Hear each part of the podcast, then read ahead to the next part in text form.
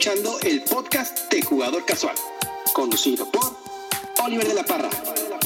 Quédate para hablar sobre juegos y también de tiendas, proyectos de Kickstarter y todo eso que es parte de la cultura de los juegos de mesa hoy. Bienvenidos.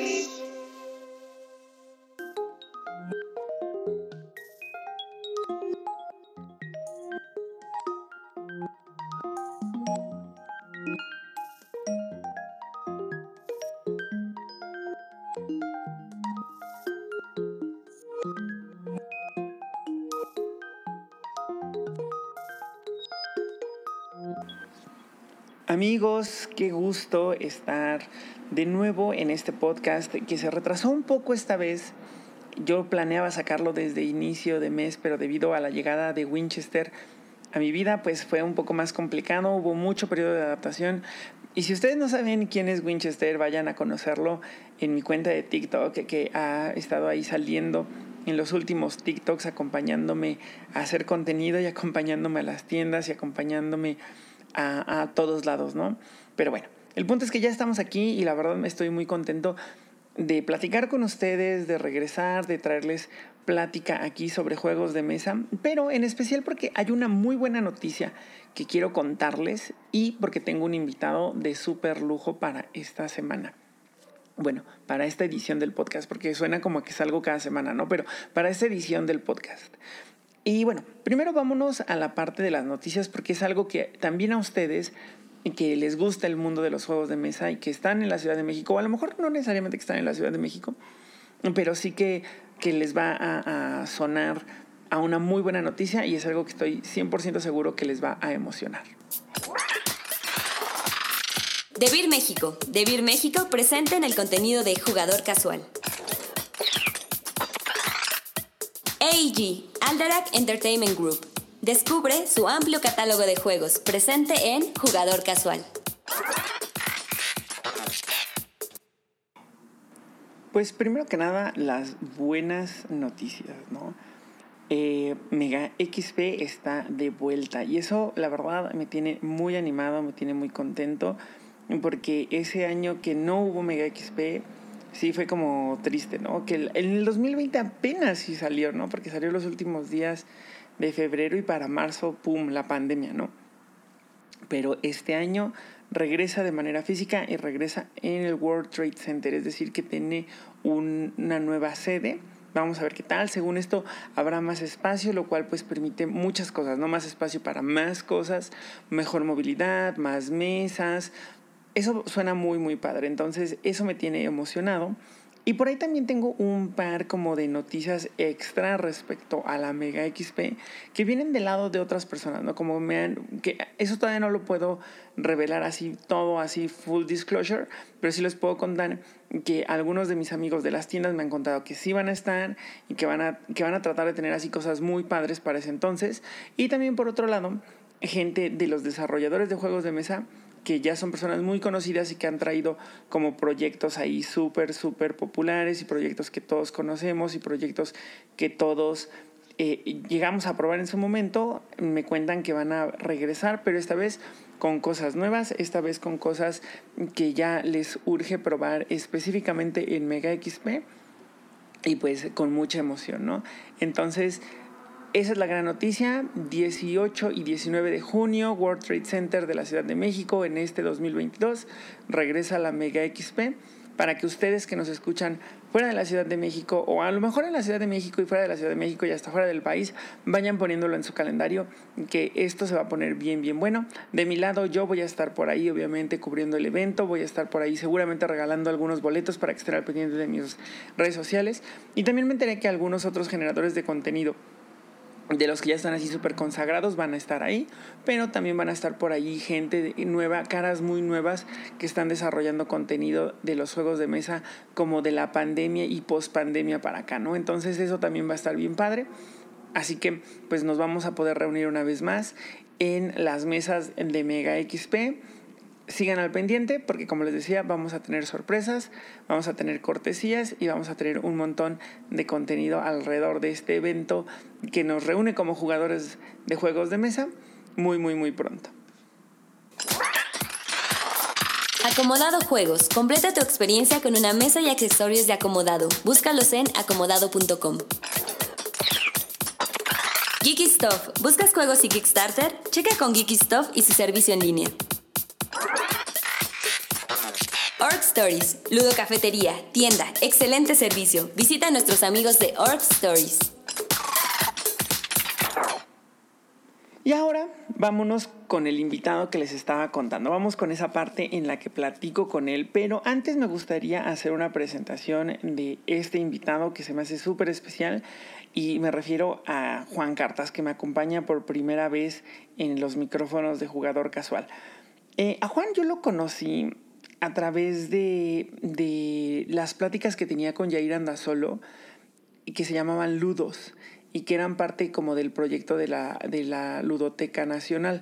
Yo sinceramente no lo conocí en persona, había tenido oportunidad de verlo ahí, de repente convivir con él un poquito como digitalmente, intercambiar un par de comentarios, pero tuve la, la, la fortuna de ser invitado a una reunión de juegos de mesa en su casa, jugamos, me cayó increíble. Y de inmediato detecté y dije, él, él no es tan, una figura tan mediática, pero la neta tiene un montón que aportarle al mundo de los juegos de mesa. Entonces yo me sentía hasta con el deber de ofrecerle un micrófono en el, en, el podcast de Jugador Casual para que nos contara su, su, perspectiva de las cosas, ¿no? Y además llegamos con un, eh, a un tema que creo que nos beneficia mucho para que él se presente en estos micrófonos y para que me acompañe y aporte un montón, que son este tema de las tendencias de juegos de mesa para el 2022. Si hubieron un montón de tendencias que ya hemos vivido y que ya hemos experimentado y que ya hemos detectado, a lo mejor hasta cierto nivel de la conciencia, pero de que las hemos vivido en el pasado, las hemos vivido, ¿no?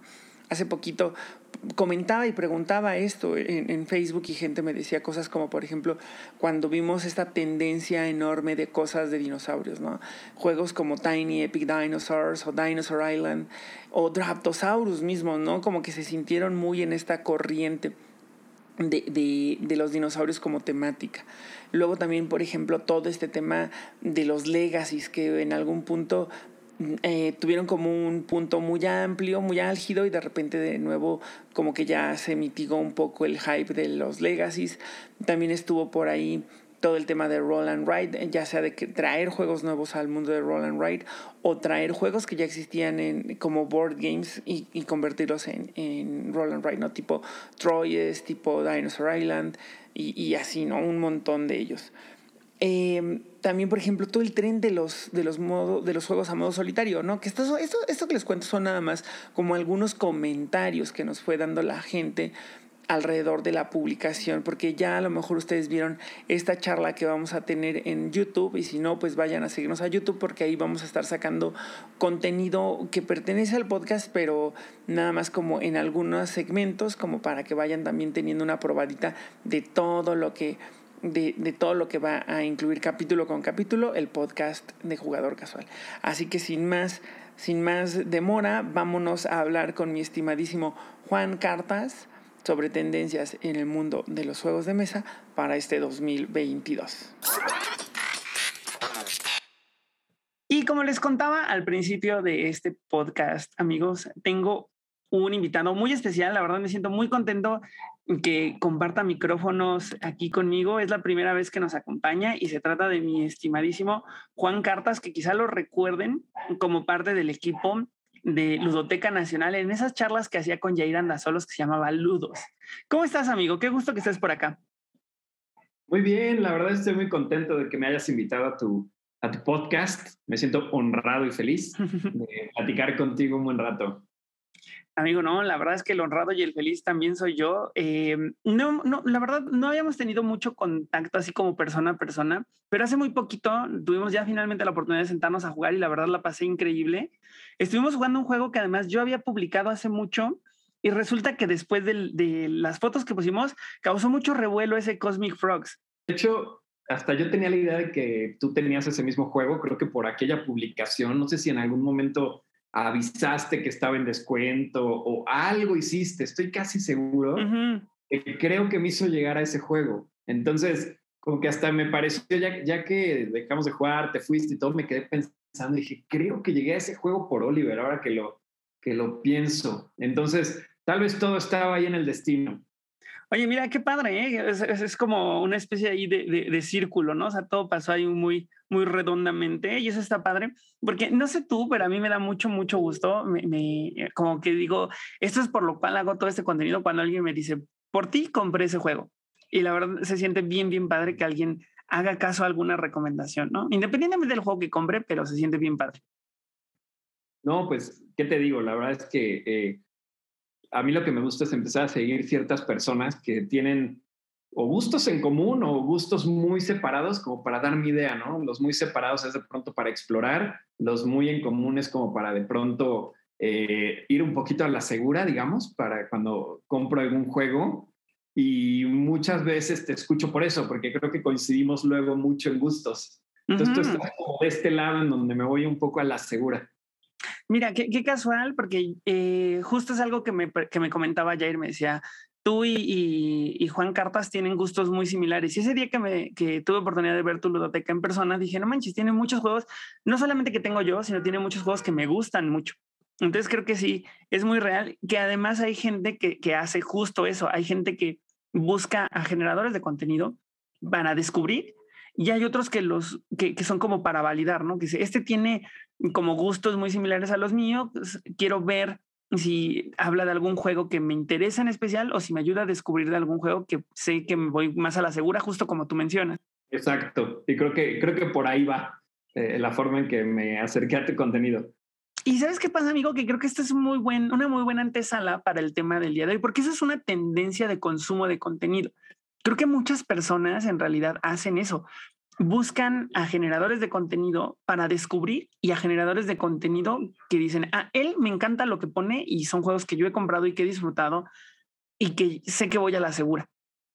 Y el día de hoy vamos a estar hablando sobre tendencias, no, de no del consumo del contenido, sino algo más grande y más interesante que tiene además una historia que me gustaría contarles, sino tendencias en los juegos de mesa. Hace muy poquito tuve oportunidad de estar en la radio con El Gato Centinela y me preguntó Pau, a quien le mando un enorme saludo, me dice, oye, tendencias en los juegos de mesa. Me agarró en curva porque para las personas que, que han escuchado el podcast, o sea, antes, seguro saben, se acuerdan que yo trabajo haciendo marketing. Entonces, para mí ese tema de las tendencias es algo más o menos del día a día. Y que me haya agarrado en curva, fue así como de, oye, ¿por qué nunca me había detenido a, preguntarme si hay tendencias en los juegos de mesa? Así que antes de arrancarnos en la plática, amigo, ¿tú alguna vez te habías detenido a preguntarte si existen las tendencias en los juegos de mesa? Creo que nunca me había detenido a pensarlo de ese modo como tan, tan, digamos, con ese término, ¿no? Tan, tan formal. Eh, pero sí, sin duda, como que me había puesto a pensar en que de pronto estaban surgiendo muchas cosas de algo, como no sé si hace dos años o un año más o menos empezamos a ver como un boom de, de Roland Wrights por, todo, por todos lados y decía, ¿qué está pasando? ¿no? O sea, como pareciera que lo acaban de descubrir o en su momento con los deck building, o sea, como que hubo, en algún momento booms de mecánicas que parecían, o los, o los Legacy, ¿no? Que, de pronto también fue como un boom después de Pandemic Legacy, todo el mundo empezó a hacerlo, ¿no? Y tal vez es una de las tendencias que tal vez me adelante un poco, pero eso me hacía pensar, ¿no? Como, como estas, no sé si son tendencias o simplemente coincidencias o, o seguir el, el, el, tren, ¿no? Como se dice, para, para seguir, no sé, generando consumo o algo en, en este mundo. Es que sabes qué pasa, amigo, que yo creo que a lo mejor eso es algo que, que, que, todos percibimos, ¿no? Todos los que estamos metidos y compramos juegos de mesa, de repente decimos, ah, pues sí, justo como lo mencionas, ¿no? Veo mucho roll and write, es como moda, ¿no? Pero bien, eh, eh, creo que lo pones en, las palabras correctas al decir que todos lo tenemos como en un nivel, pero no lo profundizamos y decimos, esto es una tendencia de generación de juegos de mesa, es una tendencia real. Por lo tanto, el día de hoy nos vamos a sentar a, a platicar si existen tendencias, si no existen y si existen, cuáles podrían ser. Y pues ya ahora metidos como en todo este tema, visualizándolo como desde un tema de marketing, me gustaría antes arrancar con un poco de datos que a lo mejor nos sirven como antesala para, para, para platicar ahora sí de tendencias. Miren, eh, existe una tendencia a nivel categoría respecto a los juegos de mesa, que por cierto, la categoría en los mercados más grandes viene agregada, o sea, viene como una sola y se llama Toys and Games y que además pertenece a la gran categoría del entretenimiento, ¿no? Entonces, si la desagregamos, se llama Card and Board Games. Y hubo una alza muy importante en términos de números de la categoría debido a la pandemia. Entonces, eso provocó una percepción de valor, ¿no? Seguramente, amigo, tú eh, fuiste de estas personas que durante pandemia revaloró algunos juegos debido a que lo podías jugar con, con tu familia. ¿No te pasó? Totalmente. De hecho, creo que fue, fue un momento en el que agradecí haber, haber formado parte de este hobby, porque justo hace poquito platiqué con una persona de, de Europa, ¿no? Y le contaba de mi hobby y esta persona no era muy afecta a los juegos de mesa. De hecho, me, me causó cierta gracia que me dijo, eh, pues sí, en Europa hay muchos juegos de mesa y la verdad es porque, pues como tenemos luego inviernos muy largos, pues nos tenemos que encerrar a hacer algo, ¿no? Y esos son los juegos de mesa, como comer conservas y jugar juegos de mesa. Pero él lo decía así como, ¿no? y, para mí yo justo me, como que recordé lo que había pasado en pandemia y dije, claro, o sea, hubo un momento en que estábamos súper encerrados y, y lo que nos ayudó mucho fueron los juegos de mesa, sin duda. O sea, tenía juegos de mesa que jugaba con, con mi hijo más pequeño, juegos que jugaba con mi esposa y redescubrimos muchísimos juegos que habíamos jugado antes, tal vez con más personas, de pronto a dos jugadores, que funcionaba bien, por ejemplo, ¿no? Pues sí, sin duda. Eh, entiendo perfectamente por qué los juegos de mesa tuvieron ese resurgimiento en el momento de la pandemia, porque hace todo el sentido, ¿no? Sí, completamente. Creo que fue un redescubrimiento global, ¿no? O sea, creo que de repente muchas personas, los que ya conocíamos, pues sabíamos, ¿no? Que era un camino que podíamos tomar y que le íbamos a pasar bien, pero quienes no, sí fue un redescubrimiento, especialmente si hablamos de la localidad en México, ¿no? Porque de repente para la localidad un poco es el Monopoly o el turista o jugar serpientes y escaleras, pero creo que de ahí, y lo acabas de mencionar, eh, pues se descubrieron, por ejemplo, los juegos a dos, ¿no? Que, que eso es algo que que de repente pertenecía como a un, un espacio muy específico, porque los juegos a dos como que tienen lugares muy, eh, pues eso, muy específicos, ¿no? Entonces, avanzando un poco con el tema de los datos, el valor que se percibe de acuerdo al estudio, todo esto lo saqué de un estudio, ¿eh? no crean que me lo estoy inventando, todo esto es de un estudio de TrendWatch y de Marketing, de Mark, eh, Marketing Watch, que son unas páginas ahí que se dedican a hacer estudios de mercado. Entonces, aquí había un punto que se me hacía muy interesante que decía que el valor integral de la categoría, eh, a diferencia de los videojuegos que son más populares, es que se puede aproximar de una manera más sencilla. Y debido a estos datos, eh, se, se, prevé que para el 2022, es decir, este año, se alcanzará un valor de mercado de 2.56 miles de millones de dólares. Y ahí es donde creo que podemos empezar el debate, amigo, porque yo creo que es una visión un poquito muy superficial de decir que son más approachables que los videojuegos. No sé tú qué opinas. No, totalmente. O sea, tenemos la ventaja en el hobby que hay una amplia gama ¿no? de juegos. Y entonces sí es cierto, hay juegos que la explicación se puede llevar tres minutos, como tal vez un... Eh, un fantasma. Ándale, ¿no? Como este tipo de juegos que son muy fáciles de explicar pero también sabemos que hay otro lado del espectro que se vuelve nada accesible. De hecho, al contrario, se puede volver abrumador y hasta puede espantar a la gente, ¿no? Lo veo luego en los foros, ¿no? Donde llega alguien nuevo y dice, ah, recomiendan un juego y ya le están recomendando ahí eh, Gloomhaven o Side, ¿no? Como su primer juego. Son los juegos más pesados de, de la Board Game Geek, pero sin duda no es un juego de entrada, ¿no? Sí, no pero, pero es cierto, o sea, creo que hay juegos que, que son accesibles. se me hace, o, me llama la atención, voy a decir si me hace simpático, pero más bien me llama la atención que en eso que nos leíste, no hablan de, de, del contacto. O sea, que yo creo que es algo bien importante en los juegos de mesa.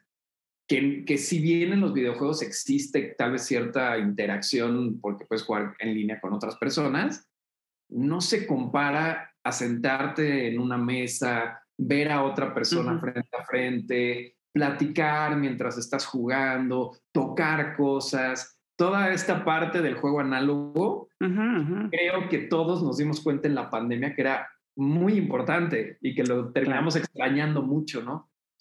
como que siento que también ese debió haber sido un factor para que la gente se acercara. No sé qué opinas tú.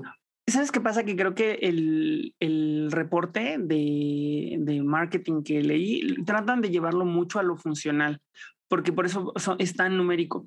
Pero creo que si lo, lo, abordamos desde, desde los valores eh, emocionales del producto, definitivamente lo que más destacaría es justo lo que acabas de mencionar, ¿no? Ese tema de proximidad, de volver a entablar vínculos. Yo recuerdo que alguien, no me acuerdo quién exactamente, dijo que había reconectado con su familia durante la pandemia a través de los juegos de mesa y que eso generó nuevas, nuevas dinámicas que antes no existían y que incluso le, ayudó a conocer mejor a su familia, ¿no? Me pasó también gente que me decía es que empecé a jugar con mis roomies y ahora se volvió una tradición, ¿no? Se volvió parte de lo que hacemos. Ya no fue algo que se quedó en la pandemia para distraernos y para quitarnos como el pensamiento eh, abrumador de la situación, sino que llegó a otro nivel. Y estoy completamente de acuerdo contigo, pero creo que no lo mencionan porque justo se trata como de algo muy numérico, pero de que tienes razón, tienes toda la razón. Y con esto, amigo, creo que podríamos empezar a visualizar. A ver, la, primera pregunta es, ¿tú crees el día de hoy que, que, existen tendencias en los juegos de mesa? Yo pensaría que sí. La verdad creo que deben de haber tendencias, porque al final una tendencia significa, bueno, creo yo, ¿no? Ya tal vez tienes por ahí la definición, pero según yo es algo, como, su, como bien se entiende, a lo que la gente tiende a hacer, ¿no? Y es casi que seguir estas como puntas de flecha que está dando, puede ser el mercado, puede, estar, puede ser como la invención de nuevas cosas. Eh, y aparte creo que si algo tiene el mundo de juegos de mesa es que es un mundo de constante exploración e innovación, como muchos otros, ¿no? Pero en los juegos de mesa creo que es, es bastante evidente verlo. Bueno, claro, verlo. Pero si estás ahí, como que es muy evidente. Eh, te lo digo porque, porque creo que, que las tendencias se van marcando por eso, o sea, como por tratar de hacer algo nuevo, inspirándote de lo demás, y como vas viendo la evolución de los juegos, entonces pues, vas notando que hay tendencias, según yo. Ahora, de eso a tenerlas súper identificadas, ya, ya es más difícil, ¿no? Sí, sí, sí, estoy completamente de acuerdo contigo. Mira, la, la, verdad es que hay, mm, de entrada hay muchos tipos de tendencia y eso me gustaría como aclararlo desde el minuto uno, porque creo que nos vamos a quedar, hay, hay tendencias, por ejemplo, de consumo, que esas no las vamos a abordar, esas son muy del consumidor tal cual, ¿no? Hay tendencias de contenido, que esas también a lo mejor escapan un poquito de lo que, de lo que platicaríamos hoy. Yo creo que hoy tendríamos que estar hablando más como de tendencias en, en la industria del juego de mesa, ¿sabes? más grande, más arriba, porque empezarlo a, a, bajar a otras cosas creo que se vuelve más complicado. Y ahora respecto a la definición, creo que lo defines muy bien porque es justo eso, ¿no? Es algo que te que inclina de repente las balanzas hacia ciertas cosas y solamente me gustaría sumar que lo que pasa con las tendencias y, lo que de repente lo que nos ayuda a entenderlas, si vas a generar juegos de mesa, es que homologan conductas, ¿no? Ya sea conductas de los desarrolladores o conductas de los generadores de contenido o conductas de los consumidores mismos. Y eso te ayuda también a prever qué es lo que va a funcionar de una manera u otra eh, eh, si tú haces A, B, C o D, ¿no? De lo que se puede hacer analizando una tendencia.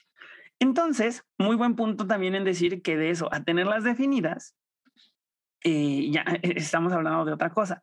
Pero yo me adelanté un poquito y tengo aquí algunas que a lo mejor podríamos platicar. O sea, yo traigo algunas, pero seguramente tú traes otras. Entonces, si eh, empecemos, si traes alguna con la que, con la que quieras que arranquemos, arranquemos con esa o, arranco con una yo, lo que te quede mejor. Mm, tal vez si quieres empiezo con una, porque creo que venía un poco de la mano de lo que te decía de, de la innovación y de la constante eh, reinvención del hobby, ¿no? Creo, y, y, la pongo ahí como un poquito al aire, que la experimentación, como un poquito más rupturista, agresiva, está siendo una tendencia. No que no, no que no se esté experimentando o explorando, porque si no, no estaríamos en el lugar en donde estamos, obviamente, ¿no? de, de, no sé, del Monopoly al Arnak, pues hay muchos pasos eh, de, exploración y de investigación. Pero sí creo que cada vez vemos juegos que se están atreviendo a más, a hacer cosas más raras, ¿no? Lo veo desde hace algunos años, tal vez con juegos como, no sé, un Nictofobia que anda por ahí, que es una que sin duda es un juego innovador, tal vez a muchos no les encanta, pero no podemos negar que había una componente de experimentación, sin contar el tema de, de inclusión y demás que manejaba, ¿no? Para, para personas invidentes, pero, pero creo que, que ya de por sí era mucha, eh, mucha innovación en el tema también de experimentar cosas nuevas. Sí, sí. O, o, cosas como, eh, pienso ahorita, no sé si has visto este juego que se llama That Time You Kill Me. Ah, claro, ubico el, la caja, pero no lo he jugado. Sí, que, que es una especie como de ajedrez, uh -huh. pero que juegas con el tiempo porque los movimientos que haces en, en un tablero que, está, que representa el presente tiene repercusiones en el, en el pasado y en el, en el futuro. futuro. sí. Y es súper abstracto, una cosa ahí, sí, claro, claro. ¿No? Eh, o el, ahorita el Voices in My Head, que también viene como con mucho hype, que, que pues justo trata uh -huh, de, de, jugar como con la mente de alguien que está siendo enjuiciado y, uh -huh. ¿sabes? Como que siento que, que sí están llevando la experimentación al límite y creo que es un gran momento para hacerlo porque justo pues ya no queremos más eh, comercio en el Mediterráneo y, por favor y elfos peleando contra orcos, ¿sabes? O sea, como que sí de algún, de algún modo la saturación tal vez de juegos de mesa que vivimos está haciendo que, que la gente tenga que aventarse uh -huh, uh -huh. más. Y creo yo que esa es una tendencia. No sé qué opinas. Yo creo que arrancamos muy alineados, amigo. Yo traía esa tendencia. Sí. Que sí, sí, creo que es la innovación y, y este tema, voy a decir una palabra que medio me choca, ¿eh? Este sí. tema de, de, ser disruptivo. Porque la gente la utiliza un poco ahí como, como para decir, hay cosas locochonas, haz algo disruptivo. No, la disrupción habla de progreso no lineal, ¿no? Entonces creo que justo aquí sí estamos viendo disrupción.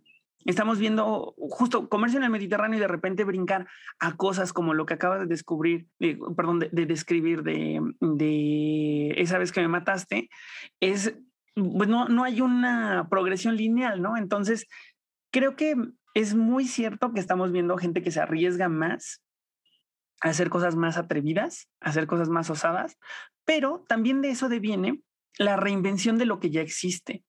Por ejemplo, estamos viendo, eh, sí, deck buildings, pero ¿cómo lo innovo? ¿Cómo lo hago diferente a la, a la gran oferta de deck buildings que ya existe? No, worker placement, ¿cómo lo hago diferente? No, y así con, con, las mecánicas que van existiendo. Y eso a su vez, amigo, siento yo que va haciendo también un poco más delgadas o más grises las limitantes entre decir, ah, es que este es un juego, mmm, ya no hablemos, por ejemplo, de decir esto es un euro o una Mary, ¿no? Que de repente también ya es muy gris decir, ah, esto no tengo claro si es una cosa u otra.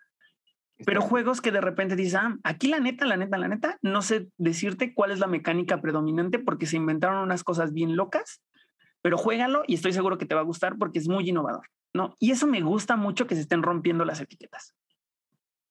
Sí, totalmente. O sea, creo que ayuda mucho al, al hobby, ¿no? Eh, porque, porque creo que empieza a atraer a personas que tal vez están en, en otros mundos donde esto no los llama. Y al final, pues creo que yo, yo soy muy partidario de que, de que el hobby crezca y de que el hobby llegue a más gente, porque creo que eso nos beneficia a todos, ¿no? en que sea más accesible, en que tengas más gente con quien jugar, ¿no? Creo que es algo que, que le va a ayudar.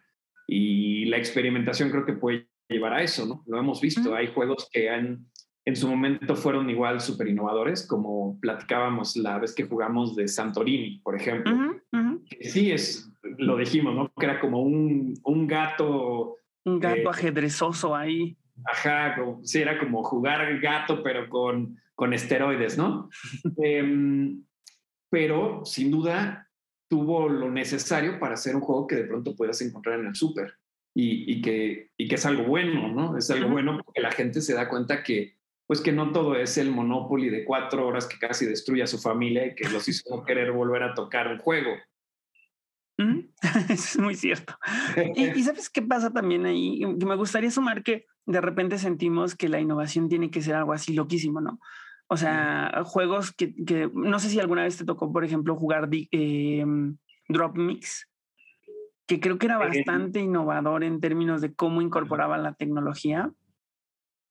Pero el tema es que puedes innovar en cosas muy pequeñas y el resultado puede ser importante. Es más, no lo llevemos tan lejos. Hablemos de dos juegos que fueron muy, eh, muy mencionados durante el año pasado, que fueron los Rings of Arnak y Dune Imperium, que si bien no estaban inventando el hilo negro, la forma en la que generaron sinergia entre deck building y worker placement, cada quien a su manera, los llevó a, un punto de hype muy importante el año pasado. Es más, Dune Imperium, si no me equivoco, acaba de ganar un premio en Cannes. Wow, no, no sabía que había llegado hasta allá. ¿Ves que dan el As de Or de, de, de, Cannes? Me parece que Dune Imperium ganó uno de, en una de las categorías, junto con Architect, Seven Wonders Architects, también ganó un juego, ganó un premio. Es que sí, o sea, al final, como bien dices, la innovación tiene como diferentes pasos, ¿no? Puede, pueden ser como, como una evolución o puede ser una revolución y aún así sigue siendo innovación. Entonces, para que sea innovación tiene que ser una reinvención que traiga valor, ¿no? Eso es más o menos como, como el, el, la, digamos, la definición. Eh, pero es cierto, a veces que con solo combinar elementos que están por ahí, si lo haces de una manera adecuada, vale como innovación y de nuevo te genera una buena experiencia que no he jugado Dune Imperium, he, he jugado Arnak, pero lo logra. No es que te sorprenda decir, wow, esto nunca lo había visto en ningún juego de mesa, pero, lo, pero esa mezcla funciona tan bien que genera una experiencia nueva sin duda. Oye, amigo, y aprovechando que conoces un buen de juegos y que estás súper bien informado, ¿hay algún otro juego que te venga a la mente que tenga este componente de innovación, que digas, esto puede ser una tendencia o se nutrió de la tendencia para llegar a, a, este título? Digo, a mí ya platicamos de Dune Imperium, ya platicamos un poquito de los Ruins of Arnak, eh, brevemente mencionamos That Time That You Kill Me y brevemente ya mencionamos Voices in My Head, pero a lo mejor hay algún otro que te gustaría comentar y para también ir poniendo algunos ejemplos de, de juegos que están en tendencia, ¿no? Porque todo esto al final del día termina siendo aplicable y significa que hay, que hay juegos que, que, siguen las tendencias, pues. Claro, Tal vez viene a mi mente uno que, que nunca habíamos visto algo así, según yo. Eh, hay gente que debate si es un juego o una actividad, ya sabes que luego se meten en, en, esos, en esas discusiones un poquito sin sentido, pero pienso en, en, en micro macro, en, la serie de micro macro, que, pues que son estos juegos que combinan un poquito, de nuevo, ¿no? Están conectando diferentes mundos para crear algo nuevo. Y aquí creo que conectaron eh, un juego de decisión con dónde está Wally. Exacto. Entonces, eh, pues no sé si vamos a seguir viendo juegos en este, como con este estilo, pero sin dudar lo reinventó de una forma muy, muy interesante, tanto que le trajo creo que un Spill Jars o algo así, ¿no? sí, sí, el año pasado. Sí, sí. Eh, muy buen ejemplo, ¿eh? A mí me viene a la mente de repente eh, Maze Escape de Debier, que tiene también ese tema de que son, parecen unos folletos y los vas desdoblando y eso, que el formato es rarísimo. Digo, es un juego a uno, que también eso de repente ya es rompedor, ¿no? Porque juegos a uno son probablemente la categoría que menos números tiene, pero eh, de que la experiencia era diferente y de que la experiencia era única y de que era innovador y además el tema de cómo le fueron metiendo como retos dentro del simple hecho de resolver el mapa, me parece que está interesante. Sí, totalmente de acuerdo, mira, ese tampoco vino a mi mente rápido, pero es cierto, lo, lo, lo hace muy bien y, y, sin duda llama la atención porque pues, nunca habíamos visto algo así. Y mira, ahorita hace un momento mencionabas eh, traer a más gente, eh, ser como más eh, masivos, hablarle a lo emocional, a lo mejor generar identificación. Y ahí a lo mejor es el, el, vínculo que necesitábamos para pasar a otra tendencia que yo te traigo y que a, lo, a ver tú qué opinas. Yo percibo a través de lo que me puse a revisar que existe una tendencia a las licencias, es decir, a recobrar temas o sea, y es que creo que lo describes muy bien. Estamos un poco aburridos del comercio en el Mediterráneo. Estamos un poco aburridos de que los juegos tengan un nombre de una ciudad y que pueda ser cualquier ciudad, ¿no? Y, no importe.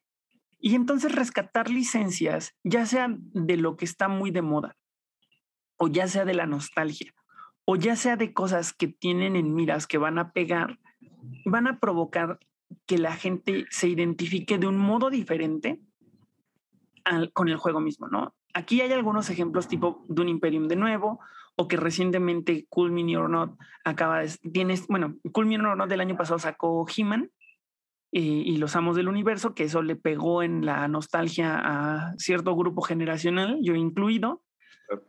y todas las cosas de Marvel, ¿no? Que es un universo enorme, súper nutrido, con un montón de lore, con un montón de fans. Entonces, no sé tú qué opinas de esta tendencia, de, esto. ¿Lo ves como una tendencia o cuál es tu opinión, amigo? Absolutamente, o sea, creo que se están aprovechando y te diría que le sumaría ahí un componente a la tendencia, que es que estamos viendo buenos juegos de licencia. Porque antes, antes casi que sabías que si había un juego de licencia era mejor ir al otro lado porque eso iba a ser una porquería. O sea, ya creo que lo dices con Dune Imperium, ¿no? Que, que lo hizo realmente bien. Supongo Marvel United. Eh, a mí, en lo personal, por ejemplo, me gustó mucho el que sacó, ay, no me acuerdo si era Funko, pero el de, el de Back to the Future, creo que es. Justo iba a mencionarlo. Que lo hacen bien, ¿no? Excelente eh, juego ese de Back to the Future, ¿eh? Exacto. Como al final, eh, pues toman un componente, ¿no? En ese caso de Back to the Future, toman, toman ahí un componente de enfocarse en una película, ¿no? Sin meterse en el problema de viajar en el tiempo, que es lo que había arruinado a los anteriores, y traen el tema perfectamente, ¿no? Eh, vimos, hemos visto buenos juegos de Godzilla, buenos, eh, el Horrify, que tal fin también licencia y es un gran juego. El de los Goonies, por ejemplo, también, ¿no? El de los Goonies. Entonces, como que lo están entendiendo, ¿no? Hasta creo que salió una versión de eh, ay, de, ¿cómo se llama este juego? Ay, olvidé el nombre, pero que sacaron una versión de Scooby-Doo. Ah, claro, que era Betrayal on the House of the Hill. On the House of the Hill, exacto. Sí, claro, y que, lo traigan a Scooby-Doo, dices, no manches, qué, qué clever, qué bien bajado, pero tienes la boca llena de razón en decir que la tendencia es licencias y juegos padres, porque tienes toda la razón en decir que antes veíamos tiradados con un, eh, un point to point en el que jalabas cartas, ¿no? Y ya le ponías el skin que tú quisieras. Pero que hoy en día estemos viendo cosas de ese estilo. Eh, y además en, temas bien grandes, todo lo que está sacando Disney, por ejemplo, ¿no? Pues desde el Villanos, ¿no? Que le ah, fue. Justo. Y que acaba de anunciar otra, otra expansión ahora con, con Madame Me, me parece, y con Síndrome de Los Increíbles y así. O sea, Villanos tiene mucho tiempo eh, hacia adelante para seguir sacando contenido. También acaban de anunciar, eh, no sé si ubicas que hay una app que se llama Sorcerer's Arena, que es un juego de táctica en, en aplicación, ¿no? Y lo van a traer a, juego de mesa en un skirmish. Entonces, Disney está sacando un montón de cosas y cosas padres, ¿no? Por poner un ejemplo. Sí, de acuerdo. Creo, que es una gran tendencia, porque la verdad es que, pues, somos súper afectos, ¿no? A, también entrarle otro tipo de entretenimiento y creamos nuestros lazos con esas cosas. Exacto. Entonces, eh, pues sí, antes era muy decepcionante que tuviéramos juegos tan malos. Eh, o que no los tuviéramos en absoluto. O que no existieran, tienes toda la razón. Pero sí, de acuerdo de tendencia, ¿sabes cuál me llegó así directamente al corazón? Y, te doy espacio para que pienses si hay alguna a ti en especial, digo, de tendencias, de, de estas licencias. Y te doy tiempo para que pienses si hay alguna que a ti te haya llamado en especial atención y que te hayas quedado muy contento, o si te gustaría que llegara alguna. A mí me llegó al corazón cuando empezaron a llegar juegos de mesa de Vampire the Masquerade. ¿Sabes? Porque ya teníamos el juego de rol y teníamos el juego de cartas que eran mundos unidos por el lore, pero muy diferentes a un juego de mesa. Y cuando llegó Heritage y cuando llegó Vendetta, y ahora que va a llegar Chapters, fue así de no manches, o sea, este era el sueño noventero de todos los que jugamos vampiro. Tener otros juegos con contenido de vampiro. O sea, a mí me voló la cabeza. El simple Heritage me sigue volando la cabeza hoy, porque de nuevo, hablando de las tendencias, a lo mejor un poquito de antes, retomó todo este tema de, de legacy y lo hizo perfecto. De, acuerdo contigo. Digo, nos falta jugarlos porque esa fue la promesa que, nos hicimos, ¿no? Porque no, no he jugado nada de ninguno de esos juegos de Vampire, pero yo que también vengo del mundo del rol y que jugaba muchísimos juegos, perdóname, aquí una llamada. No, de verdad. Eh, pero que jugábamos muchísimos, eh, muchísimos dungeons, ¿no? También teníamos juegos bien malos de dungeons. Tengo ahí guardado un juego de hace mucho que se llama Dragonlance, que nos encantaba ese setting de dungeons, pero el juego es la verdad bastante malito. Y en algún momento pues llegó, tal vez no el juego más temático del mundo, pero pues nos llegó el, el Lords of Waterdeep, mm, ¿no? Eh, sin duda vino a cambiar mucho las cosas. Creo que introdujo a mucha gente a los euros de una, con un poquito más de tema. Eh, Tyrants of the Underdark y, todos estos crawlers que sacaron. Eh, entonces, creo que también lo hicieron bien. No sé si también como Vampire, porque he oído más elogios a los juegos de Vampire que a los últimos de Dungeons. Eh, pero sin duda también creo que hay licencias que están desaprovechadas. Y lo dije alguna vez en Ludos y lo sigo repitiendo. Necesitamos un buen juego de Pokémon.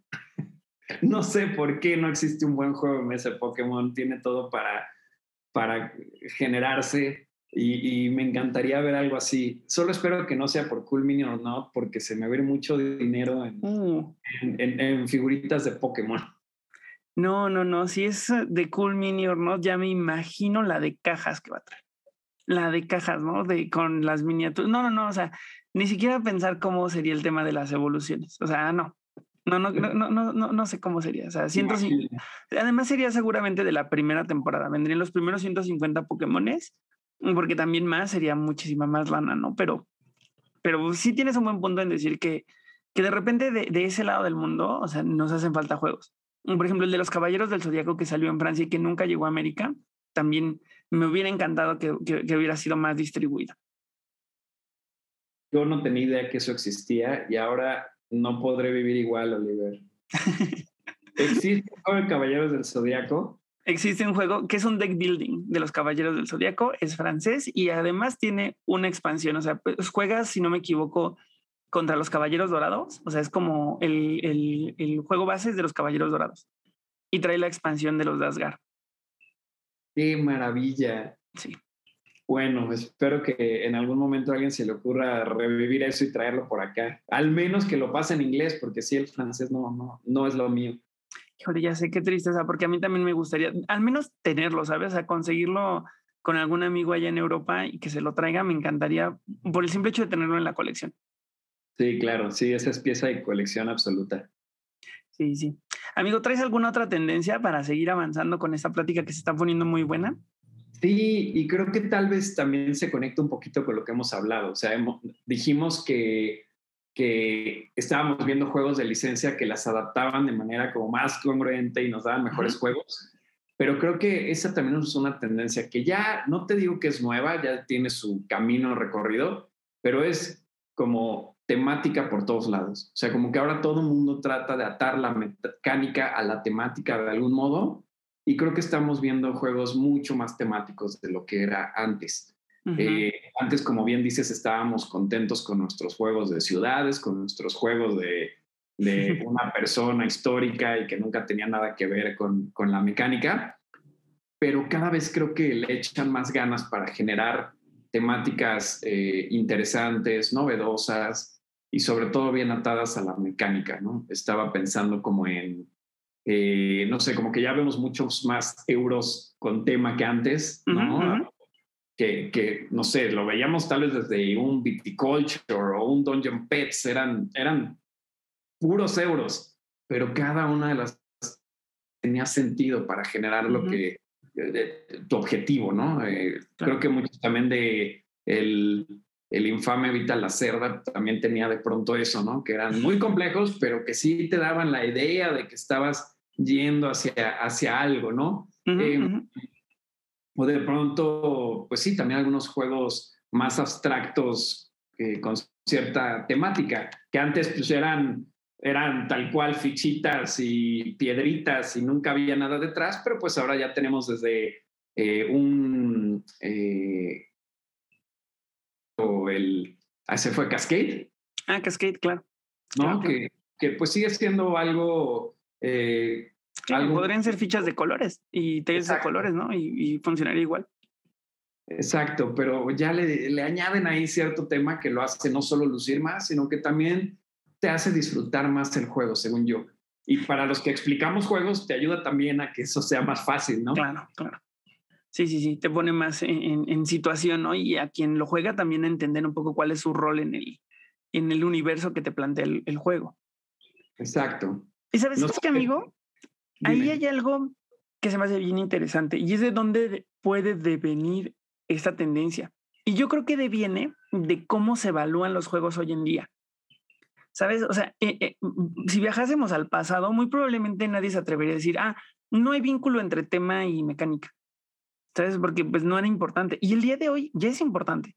El día de hoy ya las personas que evalúan los juegos dicen, ¿hay o no hay vínculo entre mecánica y temática? Y regularmente si no hay vínculo, suele eh, hacerse hincapié en ello como si fuera algo malo, ¿sabes? O sea, se, se han hecho muy exigentes los jugadores y, los generadores de contenido y, estos eh, mentados gurús de los juegos de mesa. Y entonces yo creo que eso ha empujado a los desarrolladores a decir, ok, ¿cómo, cómo vinculo una cosa con otra? ¿No? ¿Cómo, cómo puedo eh, construir integralmente? Y ahí nada más un, un, eh, una nota rápida, mencionaste a Viticulture, pues si te gustó Viticulture y si se te hace que está vinculando una cosa con otra, yo creo que cuando juegues, no sé si has tenido oportunidad de jugar Viños, de, de Vital La Cerda. No, justo es de los que no he jugado de él. No manches, te va a encantar porque Viticulture está bien, la verdad yo no soy fan especial porque jugué primero Viños. Y cuando jugué Viticulture dije, me, porque Viños está muy, muy, muy cabrón. Justo eso, que es un juego muy elegante mecánicamente y todo hace sentido temáticamente. Incluso terminas llevándote tu vino a una feria de vinos y lo pones en un photobooth y te evalúan y luego lo vendes a los magnates para que lo distribuyan. O sea, es una belleza mecánicamente y justo lo que mencionas temáticamente hay un vínculo muy estrecho que ayuda al entendimiento y al disfrute. Tendré que irlo a probar porque la verdad es que como que por tener el viticulture, como que nunca me ha llamado la atención vinos porque digo, bueno, pues ya es, tal vez es pan con lo mismo, pero no, ahora que dices eso, se agrega a la lista. Yo lo tengo, así que cuando quieras, me lo llevo y jugamos. Va, me late. Pues me parece una tendencia muy real y no sé qué tan vinculado esté. A lo mejor aquí no hubo un paso tan sutil como con las anteriores, pero creo que otra tendencia que alcanzo a detectar es el uso y el abuso del crowdfunding. Estoy de acuerdo. Creo que esa es una tendencia porque hay veces que se explica muy bien, que dices, bueno, entiendo perfecto porque esta marca o, a lo mejor es una marca, este desarrollador completamente independiente está acercándose a una plataforma de crowdfunding para hacer real su proyecto. Porque de otro modo no pasaría, no se puede, no hay forma, ¿no? En un mundo saturado de juegos de mesa donde además no hay manera en que tú saques mil piezas porque de dónde sacas el dinero para hacer el tiraje y luego cómo les para vender. Es más, no, no, no, no pensemos en cómo le hago para venderlas, cómo le hago para, para almacenarlas, ¿no? Entonces, entiendo que esas personas eh, sea una opción muy natural acercarse a crowdfunding, pero de repente vemos a marcas grandes, ¿no? Ya en, en, Kickstarter, Cool Mini or Not, Alderac Entertainment, Renegade, muchas marcas ahí que están y que saben que van a vender. Y eso tiene un impacto directo en toda la industria, porque le pega a las tiendas directamente, ¿no? Yo, más de una tienda a mí me ha dicho, a mí me pega mucho Kickstarter porque yo es una pieza que ya no voy a vender. ¿Sabes? O sea, yo ya no lo alcanzo a vender porque el, el, comprador intenso, el que dice sí lo quiero sí o sí, ya lo compró allá. Y ya ni siquiera tengo yo chance de una preventa porque no, no, la preventa ya es esa, es el Kickstarter. Entonces, está interesante. No sé tú qué opinas, si lo veas como una tendencia o, o cómo, cómo considerarías este punto. No, creo que es una tendencia súper evidente.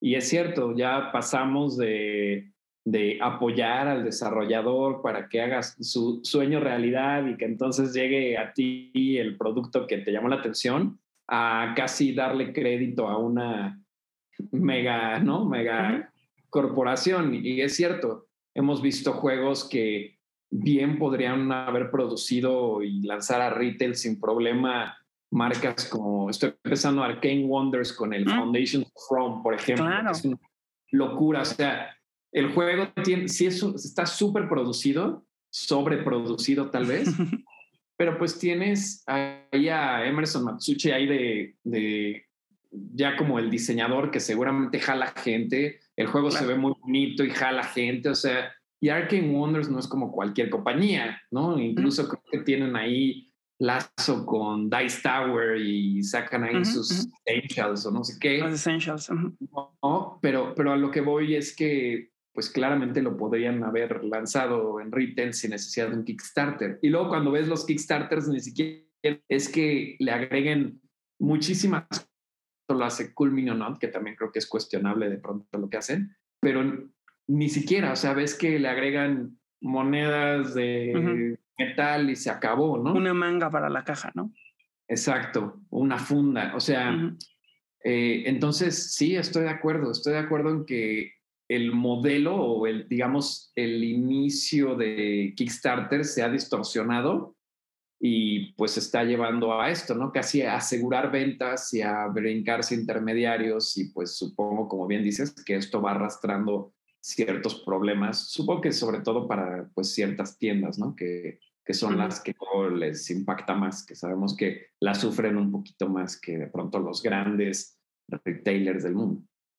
Sí, sí, sí, creo que sí es un tema, ¿eh? incluso creo que esto más de una vez lo he mencionado, creo que esto da para uno y varios programas aparte, porque aquí estaría bueno incorporar a las tiendas para que platiquen su punto de vista, ¿no? Y escuchar de viva voz cómo, cómo les afecta, porque, bueno, de repente también eh, Kickstarter se la cura, o bueno, o los desarrolladores, las marcas se la curan, sino pues tenemos eh, retails, digo, tenemos pledge para retail, ¿no? O sea, también les puede llegar a ellos directamente y vender al mismo tiempo. Pero pues es que sí, de repente se vuelve un engranaje muy complicado y creo que sí valdría la pena a lo mejor tener más información para poder desglosar. Pero de qué es una tendencia, mm, creo que estamos de acuerdo que es una tendencia. Totalmente. Y no sé, tal vez este se ata con una que tenía yo ahí pensada. Perfecto. Que, que es, mira, hablábamos de por ejemplo, este Foundations of Rome, que tiene como todos estos edificios. Si no lo han visto por ahí, véanlo. Y la Está, es increíble ese juego. ¿eh? Yo lo estoy esperando. Mm, estoy hypeadísimo y preocupado porque no sé dónde voy a meter esa caja gigantesca. Pero... Sí, sí, es como, son como seis juegos en uno, ¿no?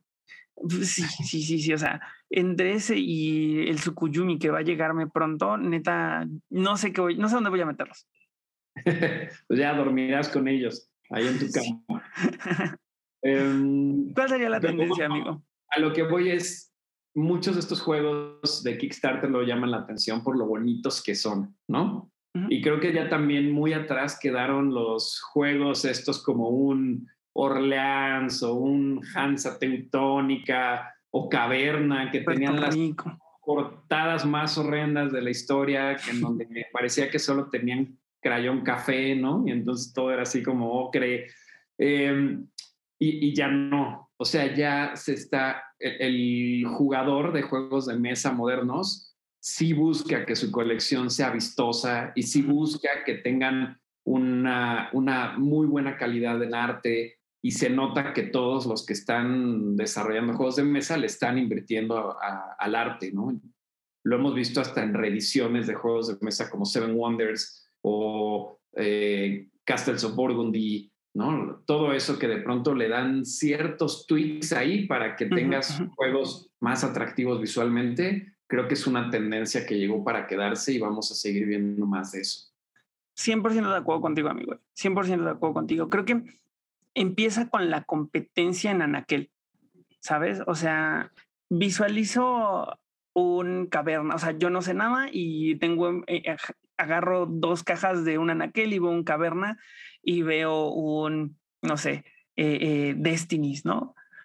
pues obviamente digo, what the fuck con Destiny, ¿por qué esto está tan padre? ¿Por qué visualmente es tan atractivo?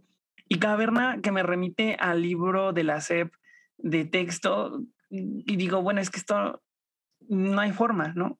Y hay aguas, o sea, no es que el juego sea malo, es que creo que pertenece gráficamente a otro tiempo, un momento en el mm. que la competencia se visualizaba mucho menos intensa por el tema visual.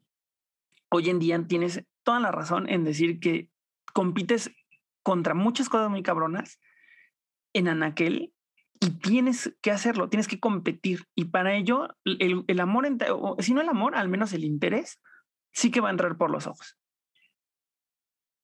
Sí, totalmente. Eh, y, digo, eso también nos beneficia a nosotros, ¿no? Como jugadores, porque al final, eh, pues tenemos juegos que nos gusta más jugar tan solo porque te dan una, eh, una buena sensación visual.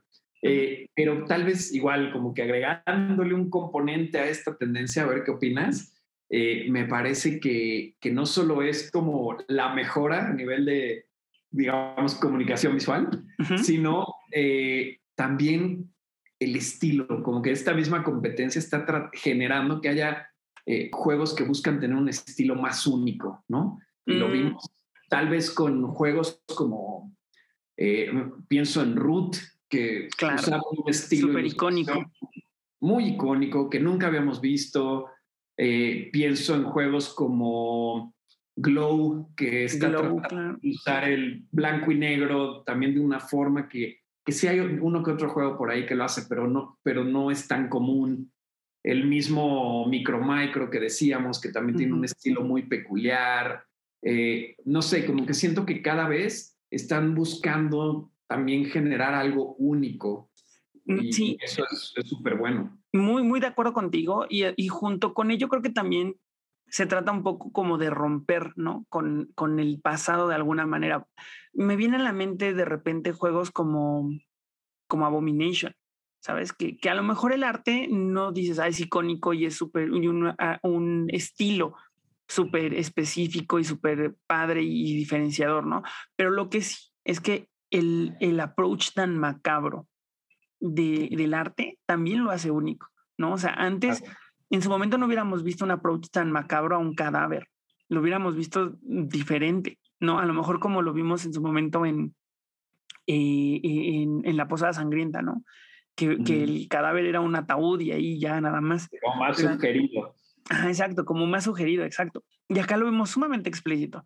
Vemos los cadáveres eh, decapitados, la gente de la morgue con las heridas en la cabeza, y eso se me hace también muy rompedor porque justo es eso, es decir, ¿cómo puedo ser diferente, cómo puedo ser atractivo en todas las direcciones?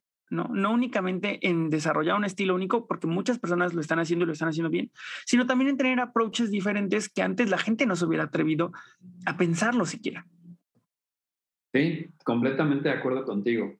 O sea, y, es un hecho que suma. O sea, lo que es importante, en mi opinión, es que los desarrolladores se han dado cuenta que sí le suma la experiencia de juego, que no es solamente eh, un tratamiento cosmético que es secundario, ¿no? Eh, y eso sin contar diseño gráfico, porque me estoy, ahorita me enfoqué al arte, pero ya si nos vamos a, no sé, a, cómo se manejan los iconos para que sea fácil de entender, de cómo se manejan eh, los contrastes, todo esto para que el juego se tipografías, ¿no? Las tipografías. Eh, pero es un hecho que en temas visuales vamos como viento en popa para generar cosas nuevas y, más atractivas, ¿no? Sí, sí. Y eso de repente yo creo que a lo mejor sí tiene una repercusión en juegos de unos años hacia atrás, ¿no? No en todos, porque también decir que todos los juegos viejos tienen tienen arte no atractivo o diseño gráfico no atractivo o elementos no atractivos, también sería mentir y sería convertir esto en una plática de absolutos. De entrada me vienen juegos, por ejemplo, Gloom, ¿no? Que es un juego bastante viejo y que en su momento, y, el día de hoy sigue siendo atractivo por, ah, por su ilustración y por las tarjetas transparentes, ¿no? Es algo que no, no es usual ver y tiene muchos años Gloom. Sí, tienes razón. Sí sigue siendo un juego eh, que, llama la atención hasta la fecha. Pero igual creo que es porque también tenía un estilo muy único y muy peculiar, ¿no? Em, que pues que lo que sigue siendo vigente, es lo que es lo que es padre. O, todo lo que hacía Fantasy Flight, ¿no? Que tal vez no era como el estilo más único, pero tenía, siempre había muy buena calidad en ilustración, y en componentes y todo, y, y, lo vienen haciendo desde hace mucho. Ya hay muchos que le siguieron, pero antes eran, ellos eran la regla de lo que tenía que ser estéticamente aceptable, ¿no? Y que mira que Fantasy Flight, em, lo admirable de esa marca es que no tiene miedo en decir, lo podemos hacer mejor. Y vamos a sacar nuevas ilustraciones en una segunda edición y lo mejoran. Y eso me sorprende y me sigue sorprendiendo que Fantasy Flight siga en, esa, en esta idea de decir, lo hice bien, pero creo que puedo hacerlo mejor, puedo repetirme menos y, lo, yo veo cómo le hago, ¿no? Y que además eso es algo que en esta tendencia que mencionas, creo que va a empujar a que pasen cosas como lo que ocurrió con Castles of Burgundy, que veamos reediciones con mejor diseño gráfico o con mejor ilustración o con algunos tweaks ahí que lo hagan más competitivo y más atractivo al ojo del jugador. Porque mm, a mí me encantaría ver un, un Caverna 2022 con ilustraciones padres, ¿no? Digo, no es que sean horrendas, pero se sienten desfasadas temporalmente. Totalmente. O, que, o creo que más de mil personas querrían ver un, una versión con cartas bonitas de Terraforming Mars, que ni siquiera es un juego tan viejo, pero claramente tiene muchas oportunidades en el tema actual. Yo creo que ese, es, un, ese es un caso. ¿eh? Creo que ese juego se beneficiaría mucho de un equipo eh, de diseño gráfico y de ilustración, o sea, un equipo creativo que le eche una manita por ahí. Sí, sí, totalmente. Amigo, mira, yo ya traigo un último trend que ya estriba como en, en a lo mejor ya en la colita de la plática, porque esto ya, ya no cae tanto en el tema de los juegos de mesa, pero igual te lo cuento. Mira, se trata como de la incursión de la tecnología en los juegos de mesa. Vamos a estar viendo más incursión tecnológica yo creo que de manera discreta, porque todavía nos cuesta trabajo, ¿no? Nos gustan nuestros juegos de mesa de cartón y de madera y de plástico, cuando mucho, pero ya que le metan una aplicación, muchos no lo tragan. Entonces esa, esa incursión va a ser discreta, discreta, discreta, porque además tiene un lado B, que es que más vamos a ver con más constancia compañías y producciones que se llevan los juegos de mesa a lo digital, ya sea a la aplicación o al videojuego, como pasó hace relativamente poco con Catán para Nintendo Switch, que se convirtió en un juego, en un videojuego, ¿no? O, el mismo Kickstarter que hubo hace relativamente poco también de Blood Rage para convertirlo en un videojuego. Entonces, aquí no sé tú, ¿qué opinas? ¿Cómo lo ves? Completamente de acuerdo. Cada vez lo estamos viendo más y me parece natural. O sea, si los celulares y las computadoras, Internet son parte ya tan cotidiana ¿no? de nuestras vidas, pues, ¿por qué no vivirían también en los juegos de mesa? Sé que hay mucho debate porque, como bien dices, creo que mucho de lo que nos gusta de los juegos de mesa es luego separarnos de ese mundo virtual. Eh, pero creo que tampoco deberíamos estar cerrados porque es un hecho que ha habido buenos ejemplos de cómo cómo hacer que las aplicaciones, por ejemplo, le, le, sumen a la experiencia. Y creo que ahí está, tal vez me, aún así me veo un poquito purista, pero creo que ahí está lo que, lo que funcionaría para nosotros, que es que le sumen a la experiencia del juego de mesa análogo y no que sea algo que podrías bien jugar en una consola, que luego es creo que el temor, ¿no? Sí, Estoy completamente de acuerdo contigo. Y porque creo que además en la praxis, los mejores ejemplos son justo los que hacen eso, los que convierten a la tecnología en un asistente que hace más fácil tu, tu experiencia de juego, más disfrutable. Me viene en la mente Mansions of Madness en su segunda edición, pero el que creo que lo lleva así al, al punto más alto es Journeys in Middle Earth del Señor de los Anillos que randomiza los encuentros, que te cuenta una historia, que te ayuda a llevar el tracking de, los, de la vida de los enemigos, que además provoca que cada vez la historia, no importa cuántas veces la juegues, independientemente de los personajes, tampoco va a ser igual. Entonces creo que eh, Journeys in the Middle Earth fue la que, la que más aprendió, la que más retomó justo de los learnings de lo que tenía Fantasy Flight y la que mejor ejecuta. Pero de ahí para adelante, pues hay, hay mucho terreno para explorar, ¿no? Creo que podríamos ver muchas cosas, sin embargo, creo que de repente se vuelve un poquito, encarece los proyectos. Sí, sí, de acuerdo. Em, y, y, creo que es, o sea, me gusta lo que dices, porque de algún lado va hacia, creo que se conecta hasta con otra tendencia, ahorita que lo pienso, porque es ese tema de simplificar, como que siento que cada vez tenemos menos tiempo, entonces cada vez quieres que todo sea un poquito más rápido y más accesible y entonces juegos como, como el Mansions of Madness que decías, pues te da esa posibilidad de que ni siquiera tengas que leer un instructivo porque hay un tutorial que te va guiando la aplicación en él para que en una hora ya sepas cómo jugar un juego sin necesidad de haber leído absolutamente nada, ¿no? Claro, hay otros ejemplos de, de componentes digitales que le suman otras cosas. Pienso tal vez en Chronicles of Crime. Mm, buenísimo. ¿No? O, o no sé si ubicas este que se llamaba World of Yoho, que era un juego como de piratas que se atacaban y usabas los celulares, eh, como con unos, eh, eran como unos piratas, pero eran unas aves. Yoho era como un perico. Y, y, lo que mm. era interesante es que los celulares funcionaban para hacer las acciones en vez de miniaturas y veías animaciones. Era un poquito jugar con la realidad aumentada. Ah, ok. Ese, ese no. te lo, ese no te lo manejo, pero suena interesante. A mí me viene a la mente, ¿sabes cuál? Que es así como reciente, que a lo mejor es una incursión muy pequeña, pero, pero importante en términos de lo que pasa en el juego, el de Perfect Picture, en el que acomodas tus figuritas y luego tomas una foto con tu celular, pero esa foto es lo que te permite evaluar realmente los puntos. Entonces, o sea, te digo, pueden ser incursiones bien pequeñitas, pero bien pensado le da un papel importante a la tecnología sin restar la experiencia del juego de mesa. Exacto. Y es lo que decimos, ¿no? Que, sea un complemento, que resume, que simplifique, que haga. Que simplifique, exacto. Sí, pero que, sí, que, no lo, que no lo, lo reemplace, ¿no? Exacto. Los convenios que te hacen las cuentas, por ejemplo, se me hacen fabulosos.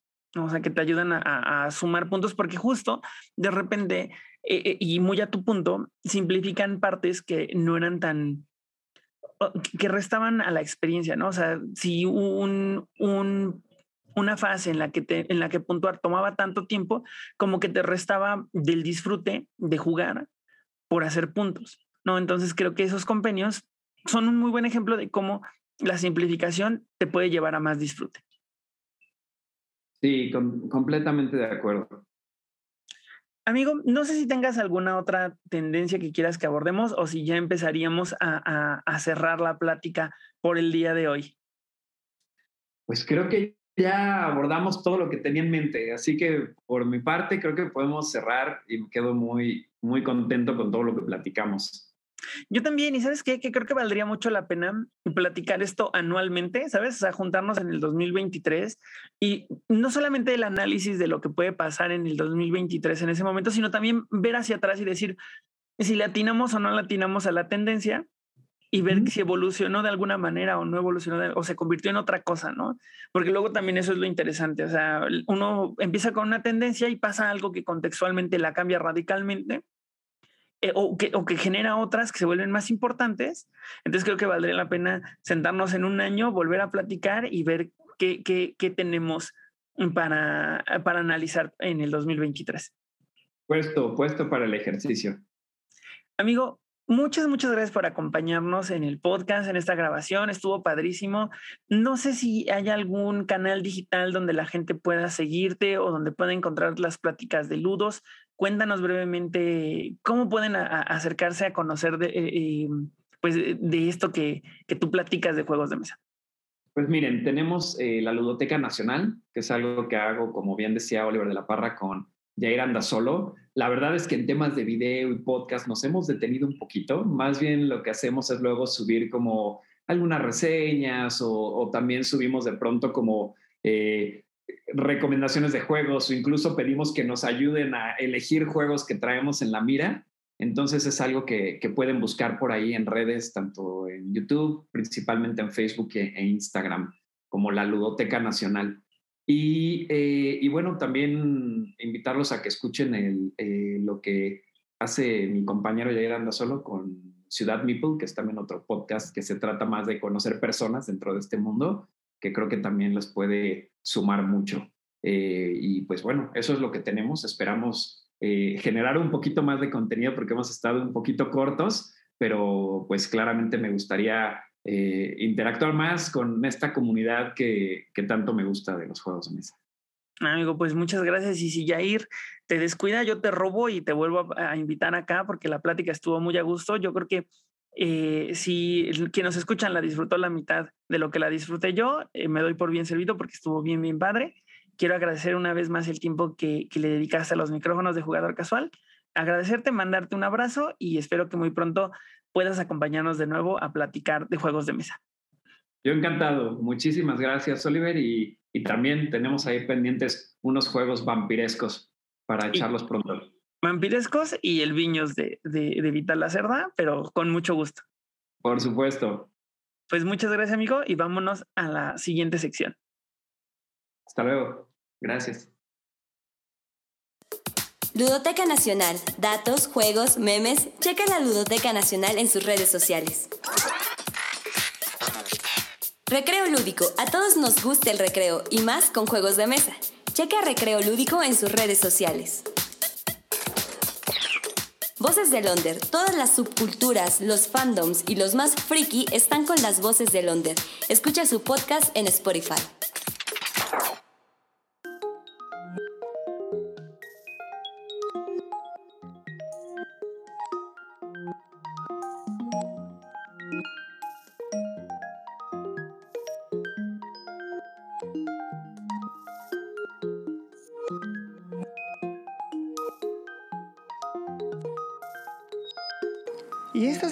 Sobre el juego que traigo de mi ludoteca, les traigo un juego que básicamente llegó hace muy poquitos días, ¿no? Que se trata de Rolling Realms.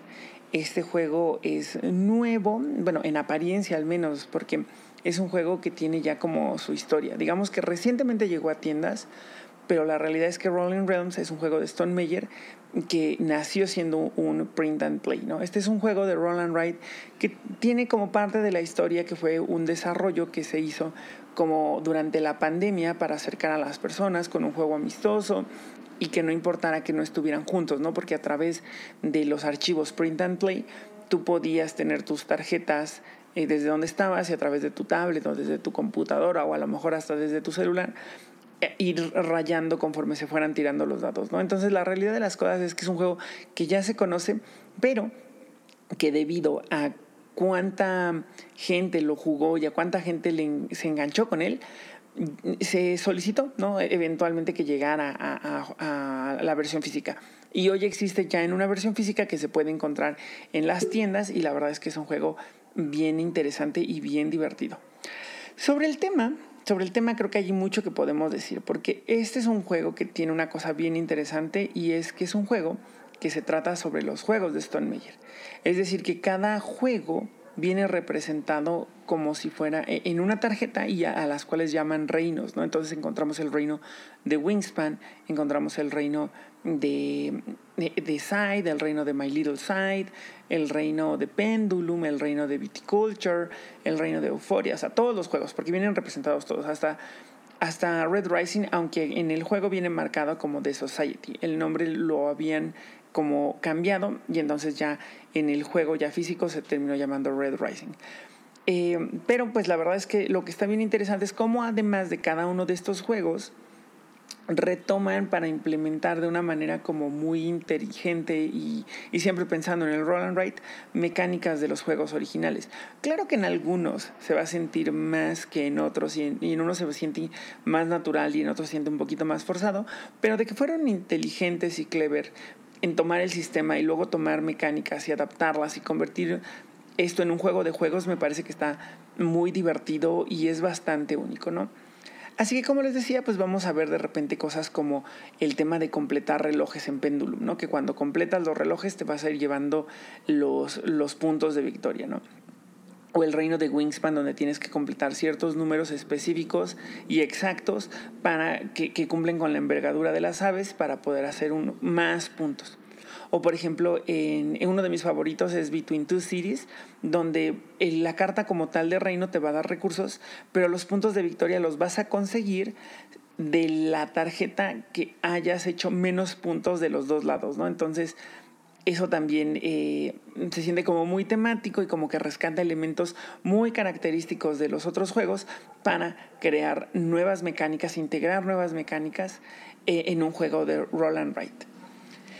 Bueno, ahora sobre el juego, es un juego sencillo, la verdad. Es un juego muy facilito, es un juego muy divertido, pero, eh, mejor dicho, es un juego que, aprendes a jugar mm, rápidamente, ¿no? Sabes que tienes que tirar los dados, un dado es en una tarjeta y otro es en una tarjeta y ya, eso es todo.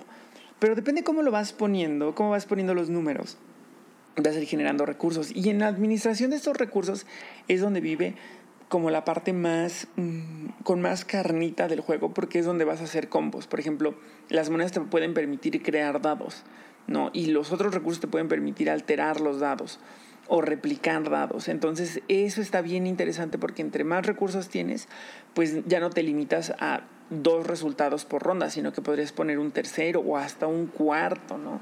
Si tuvieras así como los suficientes recursos. Entonces, esa gestión de recursos es donde vive como en gran medida la, diversión del juego, ¿no? la parte estratégica del juego.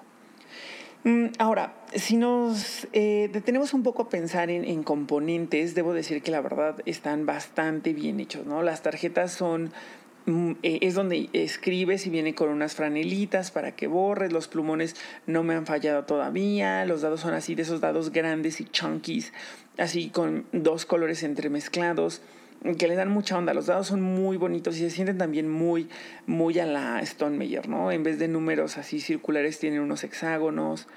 Materiales bastante bien y el precio no se me hace especialmente caro por lo que ofrece el juego. Entonces, eso también me parece que es un plus que, le suma a la experiencia que ofrece Rolling Realms. Entonces, si tienen la oportunidad de jugarlo, échenle una buena checada. Si ustedes no son muy clavados de los, de los roll and write, a lo mejor a través de un print and play o a través de jugar con otra persona podrían conocer la experiencia, pero la verdad es que a mí se me hace de los roll and write más divertidos que, que, que tengo, que he tenido la posibilidad de probar, ¿no? Ravenfolks, juega y come como profesional. La ludoteca más impresionante y la comida más gourmet te esperan en el Nido de Juegos. Encuéntralos en Roma Norte, Ciudad de México. El Dragón Board Games Café. Disfruta de los juegos de mesa en familia, descubre juegos, come delicioso y vive el ambiente de la comunidad de Querétaro. Visítalos. Puercomonte. Cultura mexicana hecha experiencia para todos. Juegos de mesa y juguetes que inspiran la convivencia. Encuéntralos en museos y tiendas. Y pues bueno, amigos, ahora sí, con esto nos vamos despidiendo por este capítulo, pero estoy bien seguro que nos vamos a poder escuchar una vez más durante el mes o nos vamos a escuchar más seguido. Yo sé que cada, cada vez que hago un podcast prometo lo mismo y no estoy seguro de estarlo cumpliendo, pero créanme que cada vez que me siento a grabar aquí lo hago con mucho gusto y lo hago de muy buen humor y creo que eso es eh, para mí al menos la forma en la que compenso la larga, la larga espera, ¿no? Recuerden amigos también que me pueden seguir en todas las redes sociales, me pueden encontrar como Oliver Jugador Casual y estoy en Facebook, en Twitter, en Instagram, en TikTok, en YouTube y aquí también me pueden encontrar en las plataformas de streaming, estoy aquí en Spotify que a lo mejor es donde me están escuchando o en iTunes o a lo mejor en los podcasts de Google. Entonces ahí me pueden encontrar, será un placer para mí convivir con ustedes a través de canales digitales. Y también, eh, como ya para cerrar, recuerden que hay novedades en, en, Org Stories que justamente están cumpliendo años, su aniversario eh, eh, ya este sábado que viene, este sábado 18 van a estar por ahí celebrando. Y también caigan a, Raven Folks, porque por ahí también hay cosas nuevas. En especial he visto como una comunidad de Magic que crece y que crece. Entonces, si a ustedes les gusta el Magic, a lo mejor ahí pueden encontrar un lugar en la colonia Roma. Y bueno, también, si a ustedes les gustan como estos juegos de TCG, ya que estamos hablando de Magic, les recomiendo mucho que chequen Vampire Eternal Struggle. Yo participo en otro podcast que es muy popular en otros países como España y así, porque ese es un hobby muy español, bueno, en términos de habla hispana pero está creciendo también aquí en México, está creciendo en, en Chile, está creciendo en Argentina, está creciendo en Brasil, en Estados Unidos obviamente, en la comunidad que habla inglés. Y de nuevo, si a ustedes les gustan los juegos de multijugador, muy estratégicos, de cartas, que tienen un montón de verticales para hacer cruces y conseguir estrategias únicas, pues Vampire The Struggle es un gran juego que yo les recomiendo así con los ojos cerrados porque no hay falla con ese juego. Y bueno amigos, ahora sí, vámonos despidiendo. Yo soy Oliver de la Parra. Fue un placer para mí platicar con ustedes. Recuerden que jugar juegos de mesa es una experiencia que nos une y nos reúne como personas, como jugadores, como seres sociales y pues creo que ahí está de repente el valor de cada una de estas experiencias que viven en las cajas. Nos vemos muy pronto y sigan escuchando Jugador Casual.